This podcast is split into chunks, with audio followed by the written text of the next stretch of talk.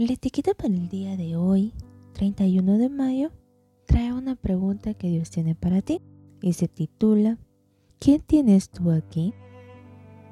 ¿Qué tienes tú aquí? ¿O quién tienes aquí? Que labraste aquí sepulcro para ti, como el que en un lugar alto labra su sepultura, o el que esculpe para sí morará en una peña. Isaías 22:16 Recuerdo que cada sábado salíamos con un grupo misionero a dar estudios bíblicos a un pueblo muy pequeño cerca de nuestra localidad. Se caracterizaba por ser un pueblo muy católico, con una gran basílica en la plaza principal y no mucho más que eso. El resto eran casas en un par de cuadras largas, con alguno que otro almacén, una radio y un cementerio. A la vuelta del cementerio vivía una anciana, muy coqueta y vivaz.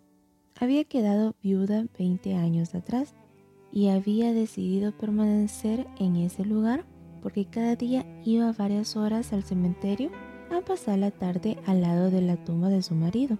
Lo extrañaba muchísimo. Era lo más preciado de su vida y todo giraba en torno a él. Aunque ya no estaba, llevaba flores a su tumba y se acicalaba para él antes de salir. Como no he estado en esa situación, no puedo saber cómo actuaría, ni soy consciente del dolor tan agudo que puede sentirse ante una pérdida así.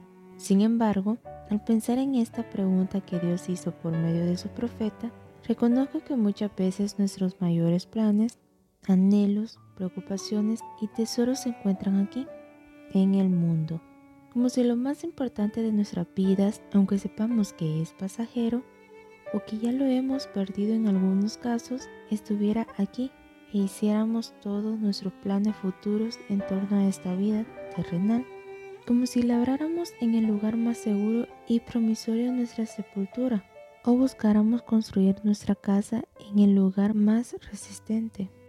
Dios nos recuerda que aquí estamos de paso. Este no es nuestro hogar final.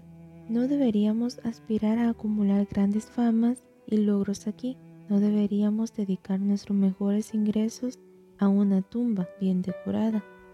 En Mateo 6, 19 al 21 nos dice, Jesús dijo, no acumulen para sí tesoros en la tierra, donde la polilla y el óxido destruyen, y donde los ladrones se meten a robar.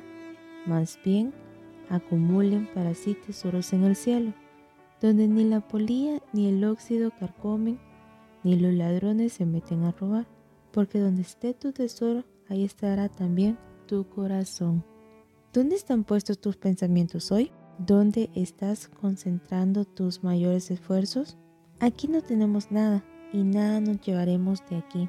El día de hoy te invito a que oremos para poner todas las cosas en perspectiva y recordar de no hacer tesoros en esta tierra, sino en el cielo.